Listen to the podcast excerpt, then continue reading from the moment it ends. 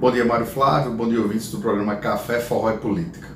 Mário, essa semana a gente vai comentar acerca aí é, do que circula na internet, em alguns blogs, circulam nas diversas redes sociais, é, questionamentos acerca da é, possível fragilidade é, da nossa democracia e numa perspectiva de um eventual golpe de Estado.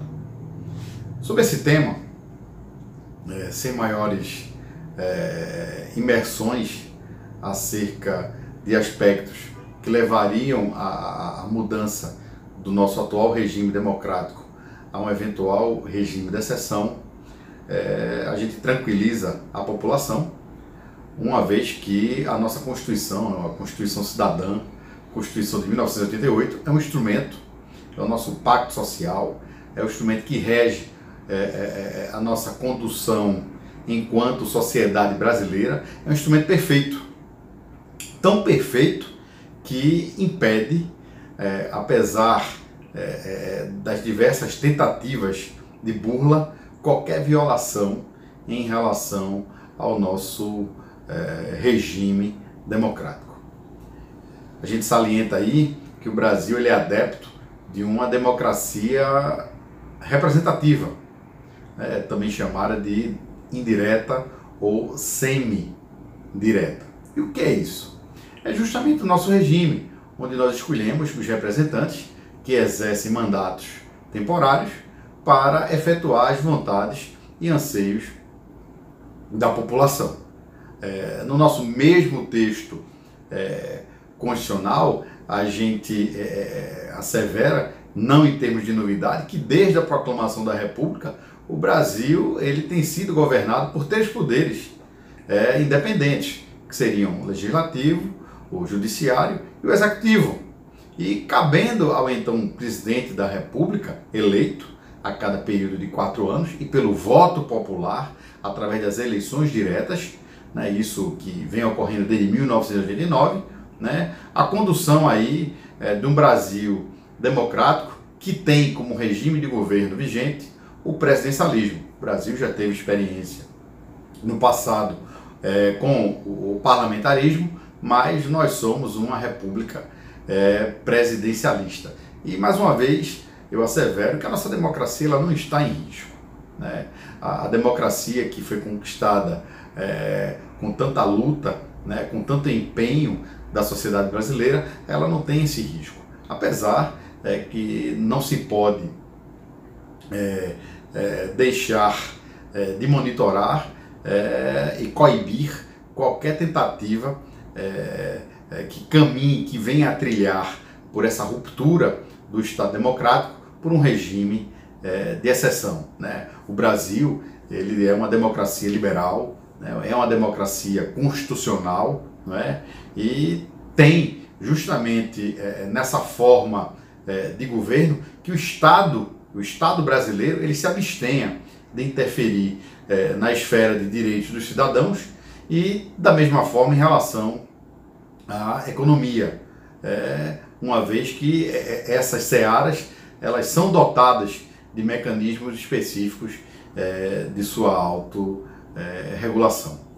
Mas para deixar mais ainda seguro, Mário, todo o povo brasileiro em relação à robustez é, do nosso regime democrático, é, há é, de se é, fazer é, alusões é, justamente à, à, à importância das Forças Armadas. Forças Armadas aí que vêm em alguns aspectos sendo invocadas aí por alguns grupos minoritários, né?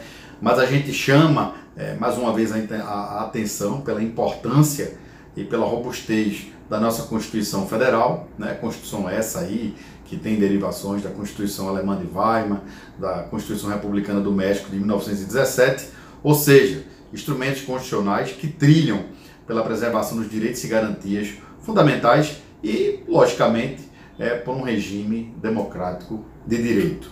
Né? Mas, indo para o aspecto das Forças Armadas, é, as Forças Armadas, em nosso texto constitucional, elas tem um, um, capítulo dedicado, mais especificamente no artigo, 40, no artigo 142, e que, lógica, e que estabelece que as forças são constituídas pela Marinha, pelo Exército e pela Aeronáutica.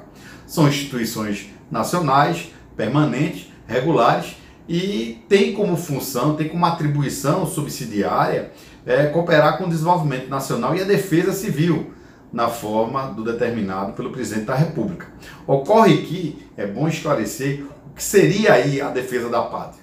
Se traduz aí doutrinariamente já a estabilidade em relação a esse conceito, que é pela atuação contra a, a, ameaças e agressões estrangeiras, né, é, a fim, logicamente, de preservar a nossa independência, a nossa soberania, é, garantir a unidade, as instituições, a integridade é, do patrimônio nacional, o qual abrange é, todo o território nacional, os recursos humanos, os recursos materiais e os valores é, histórico-culturais.